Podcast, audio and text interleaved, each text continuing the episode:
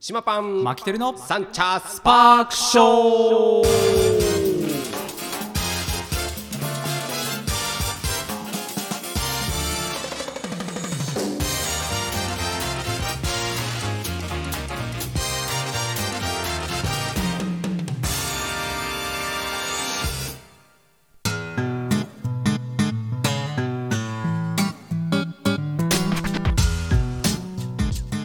ということで始まりましたサンチャースパークショーでございます東京カリー番長パン主任の島パンと札幌出身ドサンコマキテルです本日は6月の22日火曜日ですなるほど22日ですねなるほどですよはいえーと緊急事態宣言が終わってマンボウになったわマンけボウでですすよねねはい、はいでお酒が解禁になったらしいよなって飲んでました飲んでたあの僕じゃないんですけどあの会社帰りにお店でこおえーとおととい解禁うおととい昨日で昨日昨日昨日か21うん21はいからか、うん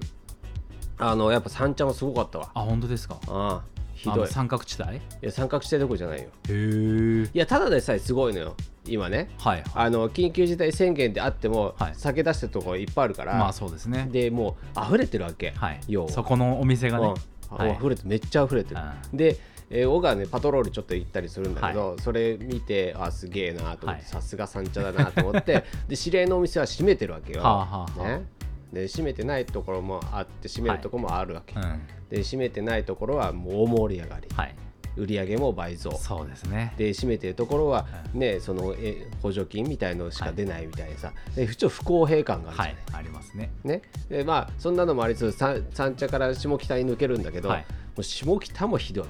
へえ同じ同じもうやってるとこすんげえわ半端じゃないだって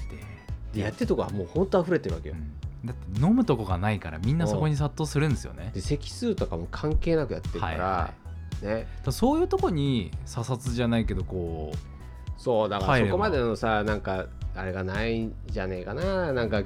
うん、うなんか昼なんかチェックとかしとかするとかって言ってますけどうそうそう昼間みあ行ってるんまですよねあそうそうただあのそれはあのねあのアクリル板があるか、は席数がどうかとか、うん距離がどうかとかそそううそういうことを見に来て換気はどうだとか、はいそれをチェックして、まあうんあとはなんか、えっと条例が出てたねなんかあのやっていいはいっていうねあああのこれのチェックがそうそうそう項目また別クリアにでき出ればてたからそれもクリアしてって話だろうけど、今日それもねあのネットでやるんだな確か。へえスマートフォンとかで、はいそのあれにどっかのサイトに入って、はいで写真を添付して送るとかへえそういう面倒くさい作業があるわけへえなんでそれに許可のあれが出たらやっていいですよと。へえけど多分そんな時間もないだろうしお客さんがいるところでねそこううです写真撮んなきゃいけないし、でなんかいろんななんか打ち込むのもあるじゃん、だからお年寄りの、ね、お店だとかう、んまあましてやもう俺よりちょっと上ぐらいの年代なんはかい絶対ちょっと余裕がないじゃん、はいで営業中なんかはさその従業員も今減らしちゃってやってるわけだから、みんな人それぞれはい忙しいわけじゃん、はいそその中でそんなことやらなきゃいけないからそんなんで、まあ、今文句がいっぱい出て、はいはい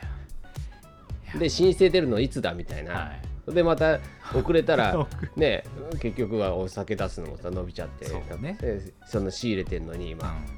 でまあそんなは感じでさ今いろいろ問題が起きてるらしいよめんどくさと思ってめんどくさいですねそう思ったら結局ルール破っていやまあルーそうルだとね言えるルールなのか分かんないですけど、そ破って営業しちゃった方うがうんいいってことですいいっちゃね結局ね売り上げやっぱり上がるし、そうそうそうそう売り上げはねあの間違いなく上がる、はいでまあ飲みたい人たちもね今溢れ返っているやそうですよわけだから我慢してる人たちがだからそしたらその人たちが解放されたっていうことになると、またね、まあ、これでまた伸びちゃったら、はいまた飲食店のせいにされちゃうから、あ要あ、はそういねうことね、うん、だからあこ伸こびちゃはったらって感染者が感染者が、はいはい増えたらねうん、これ、そうまだねた飲食店のせいにされるでしょ、はい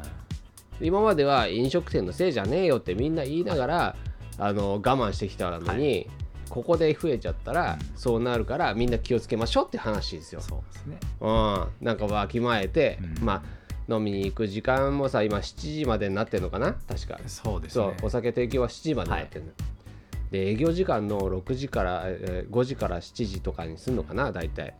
多分ね8時までやってるお店はまあまあまあお店は10時ととかまでやってもいいんだけど、か、はいうんお酒の提供がそあのあそうい限うことねられるわけじゃんはい、お酒の提供する時間に満員電車になるわけよ要はあー確かにうんまあけど関係ないところはもう永遠と出してるけども、はいい、や守ってるところはそうなっちゃうじゃない、そうですねそしたらさなんか3密とかそんな言ってる場合じゃねえじゃんだったらね時間伸ばしてそうそういうこやっとちだよゃった方がいいねですもんねうん、時間制でやっぱ人数制限とかってそういうことを、うんまあ、徹底する方がまあ僕はいいと思うんだけどね。だなろんうかねよくわかんないですけどね、うん、お酒飲んでる最近。最近家で飲んでますね缶ビールビールとかあうとんチューハイ、うんうんうん。はい1本2本1日1本とか、うんまあ飲まない日ももちろんありますけど、うんうんうん飲むとしても1日1本ぐらいですかね僕もね結構ビールかな、はいあのー毎晩だいたいスーパードライをはい、一まあ、好きですよね、うん350、360だっけ、あれは1本、うんもう僕はもうお酒弱いし、はい1本ぐらいでな飲んだ気になるから、はいうん十分酔っ払いはしないけど あお同じくですそうそうなん顔か赤くなるしそうそうそ僕う、はうんちょっとあのポポってなったぐらいのね、感じで、ね心地いい感じでそう最近ねあのねあの芋焼酎もちょっと飲んでてへえで芋焼酎ね結構昔は苦手だったのはいであ飲みすぎたことがあって、はいああそっ好ちきなんだよ好きなんすごい好きなんだけど飲みすぎて、はいあの全ての体のうんあの、何汗が出るとこかはいはいらあの芋が出てきたっていう ねどこももうその後ジムとか行サッカーとかするでしょ、はい飲みすぎてあのに、はいその時にショック受けてえ何全部匂いがしてくるのい芋の水分が出るとこ全 部全部から芋の匂いがする相わけ当だねやばめいっぞちゃ飲んだんですねう、そうこれはやばいと思って血液に全部芋焼酎いってるわと思ってん、はいでそれでちょっとショック受け て嫌いになっちゃったわけはいけどまあけど芋の美味しさは知ってるわけようんうんうんでまああのーお店を始める前に、うん焼酎のお店で働いてたってのもあっへてーいろんなこと知っててさえそれはお寿司屋さんとかとはまた違うじゃなくて、あのーオープン自分のお店をオープンする前にあーはいあのー三茶の五蔵六府っていうところでねあーあれねはいそうそうそう、あの焼酎でもう有名なお店ですそよっかそっかもう焼酎界では、はいあもう重鎮ですよはいはいのうーんあの高橋健さんって人がいるんだけどその人の下で働いてたのちょっとね、はいで食材のことも詳しいし結構フレンチ上がりとか、はいその料理のこともうんねはいあの詳しいしうん炭もやるし、うんだからいろんなうんなんか料理のことも学びたかったから、はいまあちょうどいいやと思って、はいまあ、ちょっと知り合いでもあったからうんもともと働かせてくださいっつって、はい働かせてもらってたの、はい1年1年もないかな、うんうん、78ヶ月うんで食材のさ仕入れとかそれとか保管とか保はい存とか、うんそういうのもいろいろ教えてもらってう、んで焼酎のこともいろいろ学んで、はいそれでうんそうそう焼 酎麦から黒糖から芋からいろんな焼酎ねでそうそそうれそうそう飲みたいなで飲み方とかそうはいいうのもあって、で俺今ね飲んでるのは、うんあのーこのカリー番長のメンバーでもある、あのーデッカンさんって人ね、はいあのー、大和桜っていう、あの何おお酒なんだけど、はい銘柄ねはいそうそれを今ちょっと飲んでて、んでそれは俺ロックとかじゃなくて、うん前割りっていうのを飲んでんの前割り前割り聞いたことある、前割りはわかんないへ焼酎の前割りっていうのがあってえっとねえそう初めて聞いたあのー一晩寝かせるのよあの水と合わせてへえでこれね焼酎のお店とか行ったら、は前割りってあったら飲んだ方がいいへえあ大体ね64とか、はいあの55とかで割るんだけど64で合わせといてそうそう冷そやうしとくってことですかあのー濃いめが好きな人は6い焼酎6に4とかはいはいで薄めの人が好きな人は逆うん水4にうんうんあじゃあ水6にはい焼酎6とかっていう割合、でその割合ってさ焼酎によってまた味の深みが出るのが違くて、うんで一晩寝かせるのねうんで一晩寝かせるとマイルドになってーすごい飲み口がいいわけほんで芋の香りとかも良くなるのよはあはでそうそうそういう飲み方があって冷蔵庫で一晩寝かせるんだけどあへえ僕庄屋で働いてたんですうんうんうよん大学時代バイトで、うん ままあ、前割りって聞いたことないのは当たり前ですよねできないからそうそうですねそうじゃちゃんとこだわりがないとちゃんとした焼酎のお店とか行けば必ずあそうるかそうかそうそういうことなんだで前割りって書いてあったら、はまずそのなんか変にかこつけてロックとかで飲む前にはい前割りでちょっと飲んだ方がへー多分いいと思う、その味を知れるっていうか、はでそんなに酔っ払わないしやっぱり10ね14度20度あるあー確かに焼焼酎だから、はいそれをやっぱ64とかを当ててれば0点、あ7%とかうんね8%とかになるから,、はいだから飲みやすいしへーで何何個か試して飲めるっていうの、はいけどそのお店のね推してるあの焼酎があって、それの前割りを作ってる場合があるうーんだからあのあの銘柄の前割りくださいって言ってもない可能性あるから前割りって言ったら、焼酎の銘柄聞いた方がいいへーまあ一応自宅でもできなくではきなくないですね全然全然全然、へーうんで僕は自分そんなにあのお酒強くないって言ったで、はいだからそんなにいっぱい飲めないから、うんだから自分が飲む分だけ前割りしてはい一晩寝かしてそっかそっかそう初めて聞きましたそう前割りにするとね、あのーやっぱりその何焼酎ってさアルコールのアルコール臭やっぱすあるーじゃしん、ますね、うんあのーアルコール臭が来てう、んで余韻にその麦の香りだとか芋の香りだとか、はそれが来て楽しむわけじい、ゃん、はいでそうするとねやっぱアルコールが苦手な人って、うん最初の刺激が苦手なわけじはあはゃあん要は口に含んだ時うにんバッてくるはい、あれが苦手な人がいるそうすると今度あーやだなーって飲んだ口にまた余韻っていうのは楽しめないわけよ、 はい、確かにでそういった分ではあの水とアルコールを、まあ、あの混ぜることによってアルコールにあの水分がこうかぶさってくれるわけ要はうーんあ飲み口がねん一番初めのね、そうあはあはのあ絶対混ぜ合わないのあのアルコールと水ってほうほうほ要はあのな乳化しないのう、うんうん、乳化しないけど、はい一晩やっぱり落ち着かせてあげると、はいアルコールの周りに水分がこうかぶせてあってくれてうんでアルコールの刺激がなくなるのへーでそれを前割りって言うんだけど、はいでそうするとあのアルコールはなくなった分残るのは風味しかないじゃんあー風味成分はいはいはい要はねじゃあだからあのこの風味を思い切り楽しめるそうそう飲そみう方そとうかねであまり大きすぎると今度は水っぽくなっていっちゃうから、はいやっぱり一晩寝かせるっていうう12ん時間10時間から12時間かなこれー寝かせるのが一番いいと思うそっかちょっとやってみたくなりましたねそうそうそうそう飲み口良くなるよ、で今僕、えー、佐藤っていうね、はいあの銘柄と佐藤の黒、うんこれ聞いてる人でねあの詳しい人だ と「おおいいじゃん」って言ってる人もとあとはあのあの大和桜さんのね全部芋、芋芋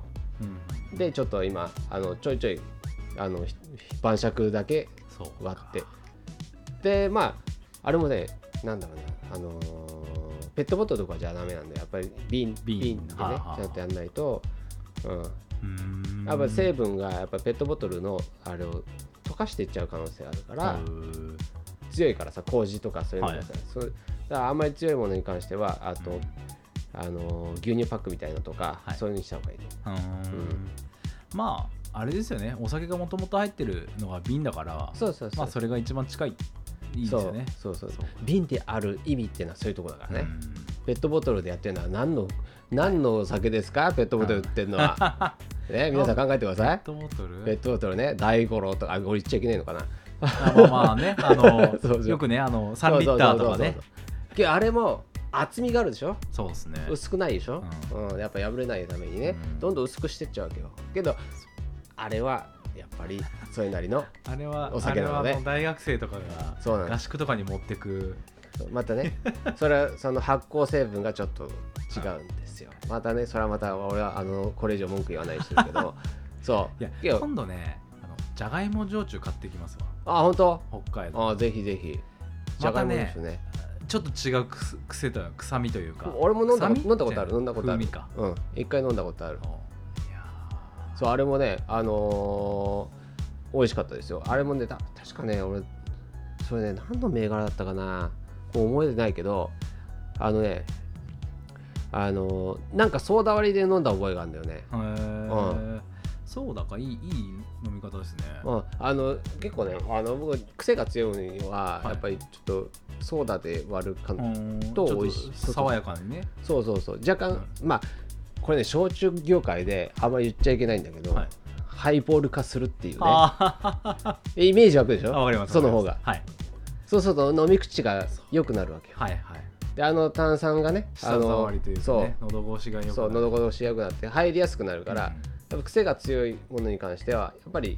スッと入ってもらったそう方が確かにそうだからそういう面ではハイボールみたいにハイボール化っていうと怒られるからもうちょっと分けてそ分けてうそうそう違うからソーダ割りだからうちとは違うからソーダ割りって言えって そうねそうそうそういや本当にねもう芋ってすあんまりこういい思い出がなくて、ああ分かるよ、まあ、基本あの黒霧なんですようんうんうんうんで黒霧を飲んだりあのーなんか一升瓶うんうんうんとかでもありますよね、うん黒霧あるよもちろんそれをあのよくカクテルのトールグラスというか、うんちょっと高めのグラスにうん氷ババパッと入れて、うんでなんかストレストレートじゃないあのその原液で割らずに飲むみたいなあのでもう寒気がこうするというかあなるほど飲みすぎてあああわかあるー俺ジンとかそうだもんあーあー学生の頃めっちゃ飲んだからあああがあ学生の時いや言っちゃ大丈夫う大じ丈ゃあじゃあじゃあ夫大大学生ごめんあなさそいう大学生大ごめんなさい学生おあ専門学生 それでもギリじゃない かそうそうだからあのテキーラを飲んだ後のざわざわっていうあのがああーなるほど、黒ね、霧で結構体験してるんでああそうあまあただ最近も多分久しく飲んでないんで、うんうんうんちょっとあのそのそう前割りそうそう前割りと前割かうん、そうだそうだねねそうこれはねあの初心者の人たちもはいこれはあのおすすめですそうかちょっとやろううん、これはいいと思います僕のあそうのね経験上これさ今これ焼酎にしてちょっと言ったじゃん、はいよくないよねな何んよかあのーなんか俺今ちょっとネガティブな話話するけど、うんいいですよなんか俺焼酎業界にいないのに、はい何大口叩いてんだ的な感じ ないない ない俺だって自分の趣味じゃんまあ趣味だけど知りすぎじゃねみたいなとこないなんか俺なんかちょっと今そう思った今なんかいあ何い知やった方よもっとえ言えば、はいもっと言えば俺分子レベルで話せるわけ よその、はい前割りについてだってさこう口に入れるものはうん志麻さんプロあのね食べ物というか、まあね食に関するプロなわけじゃうんうんうないでんすそうですよそうですそれが派生して飲み物も口に入れるわけだからそうですよ詳しくなっていいじゃんけどこれね知らない人多いのよ焼酎とか居酒屋で働いてた人たちも、はいなんで前割りをするのかっていうのは答えられない人がほとんどですよ、あまあ、もちろん店長たちは知ってると思いますけど、はいやっぱねあの働いてる人たちはやっぱこういうのを知るべきだと思いますーうんあで僕なんかあのーなんだろうな半分狂ってる人間だから 突き詰めるからそうそうそうそう。はいいやそんで前前割りもねデータ取るわけよだから44がいいのかあいやあー46がいいのかはいはい55がいいのか、はたまた73がいいのかあー37がいいのかみたいのをそう毎回違うの飲むわけ、どうでしたそうするとその焼酎によって美味しいのが違うわけよあーはいじゃあ俺も里黒なんかは、うんあの5.5の4.5みたいなあはあ割合であの焼酎がちょっと多い方うーでんおいうまいし全然うまいからで64と5.5と4.5の差もう全然違うから、へーこれあのいろいろねあの皆さんやった方がいいと思はあはあうでこれ人それぞれ味はさ好みがあるから、まあいろいろあるんだと思うけうど、んで山本桜なんかは55でいくのが一番美味しくて、で香りとそのマイルド感っていうのは全然違う、だからそういった部分ではみんなこういうデータ取るのはやっぱ楽しいし あの言っちゃいかんなんだろうなやっぱよく俺なんか損するうんなやっぱ言うと分析 リサーチャーだ だこの間もそんな話したよななそうそうもう完全に理 系だよ実験そうそうそうねまあやっぱさなんか知りたくなっちゃうんだよねだからもうとどのつまりまとめるとうんあのもううまうまさを追求してるんだよああそうそうそうそうそうそうなんですよだから前割りなんてお水はねうんうん軟水がいいって言われてるわけへえそうでまあじゃあ香水だったらどうなのとか、はいは飲みたくなるじゃんまあねでいろんななんで軟水なのかとか、うんそうすると分子レベルで調べたくなはっいちゃうわけ、はい確かにね そうそうねまあ香水はまあねあのうんうんあのイオンじゃねえやそのねミネラルとかミネラルとかんそういったあのあのマグネシウムが多いとそうかだねねだからマグネシウムがアルコールと喧嘩するわどけういうよ、はいはいはい、あそこの部分がまたいろいろあるわけはあはあ、まあ聞いてる人たちそう何言ってるか分かんないよ日本では日本では富士山がいいって言われて富士山の水がいいって言わはれいてる、、はいそこが香水あのマグネシウムとかが少ないってことですねそう富士山のお水はあのいや頂上付近からの,、はいあの雪解け水が、はいね、ろ過されて、はいもう何層に何層ろ過されてそこから生まれた水っていうの はマグネシウムとかよりも、はいそうやっぱりカリカリウムとか、うんあのーまあ、栄養分が多いわけよ。うんうんでマイルドな上に軟水日本のお水の特徴的な軟水であるやや軟水かなだ からそこが一番うまい六甲の美味しい水が軟水ですよね多分あれ そうそうそうそうボルビックとかがあれか軟水だっけないやボルビックは、香水の、うん、ちょっと香水やや香水なんじゃない、うんうん、でエビアンとかも香水のはいはい分は類いだから、そうねエビアンそうだあれボルビックさ、はもう今日本で販売してないの知ってた知そう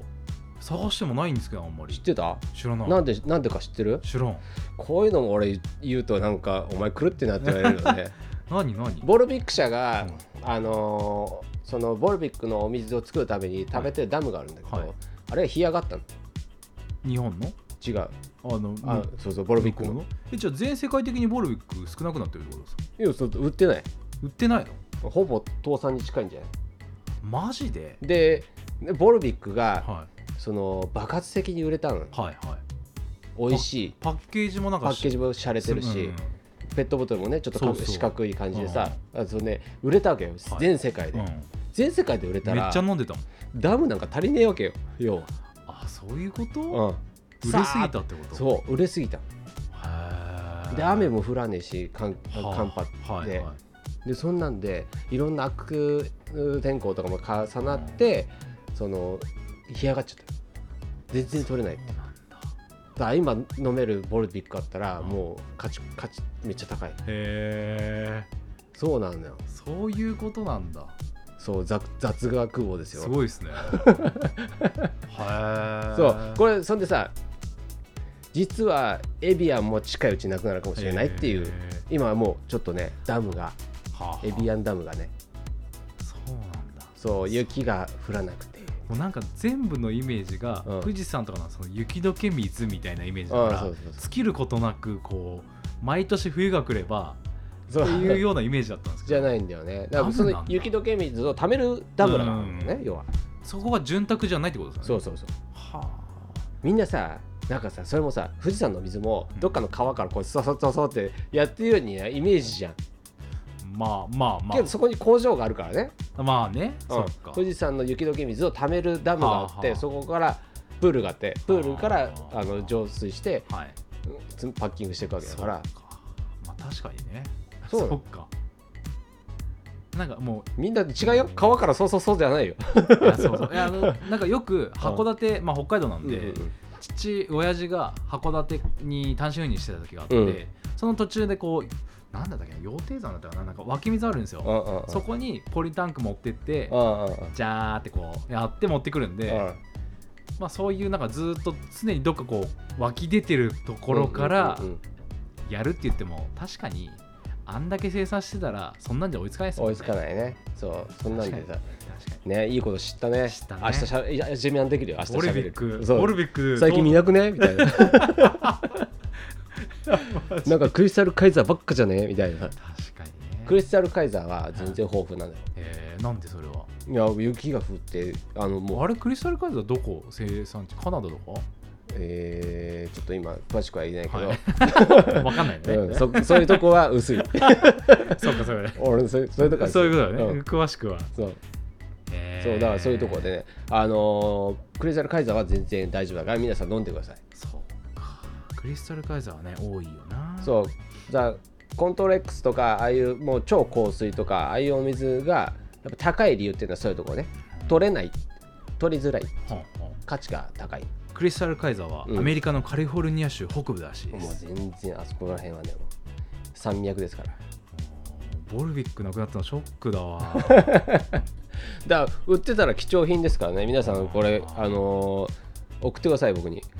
飲 み僕ら飲みたい久々にそんなところでね、はい。はいはい。お時間がまあまあそれも迫ってきてますもがう結構しゃべってあのーまあ今日は焼酎のお話をさせていただきましたがまあ今日本酒もね ちょいちょい僕勉強してますのであのあーちょちょっとなんかそうそうそのあの勉強した成果を僕に伝授してくださいああそうだね、はいここでねそここでみんあこう聞いてるみんなと勉強しそてうねできればねうでそのままちそょうっそうとこう志麻さん家で飲むそうでなんかねこれあ志麻さんこれやっぱ違うよこの情報違うよっていうのは、あのーメールでメールでねはい、えこっそりくださいはい、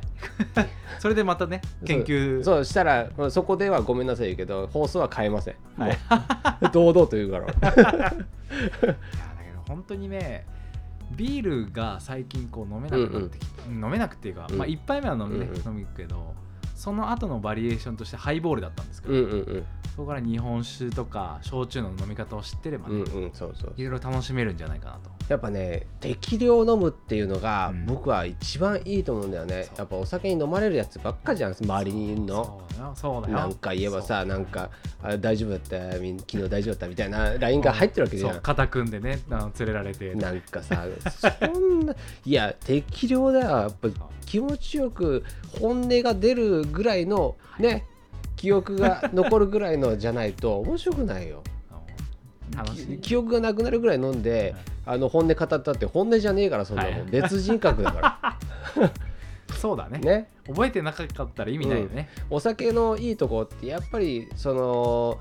自分たちが今我慢してたものを少し解放してくれるっていう風なあの頭の回転してくれるはいいい薬ですからそこをやっぱりねあの過度にしいっちゃうとやっぱりどっか違う人格が出てきちゃうからそれで人間関係ね失敗しちゃった聞りいてるみんななこれね本当とんでもねえよなんかあの缶チューハイを3本飲んだだけでベロベロになった小僧がいるっていうけど誰誰この間なんか LINE で上がってたんだ よねあいつ3本でベロベロになるって自分で知ってんだから、は1本しとけ とだからみんないるからちょっとね、まああまのあねペースがねカバーっていっちゃうんだよね、早くなっちゃったでそれが見たらストロングだったりするわけ ですそう9バーカチンがまあそこら辺はねけど若いからまあ俺もねジンジンが嫌いになった理由はそういうところがあるから、はいはいまあいいんだけどほどほど若いから、ねうんけど今昔よりもひどい酒多いからうん気をつけないとダメよはいこれ体壊しちゃう本当に確かに体はそうそうそう資本ですからねでやっぱお酒が詳しい人と一緒に飲んだりとか、はいす好きならね、うんそういういろいろ勉強した方が面白いと思何でもさ年と年取るっていうのも変ですけど、うんいい年の重ね方をしてる人と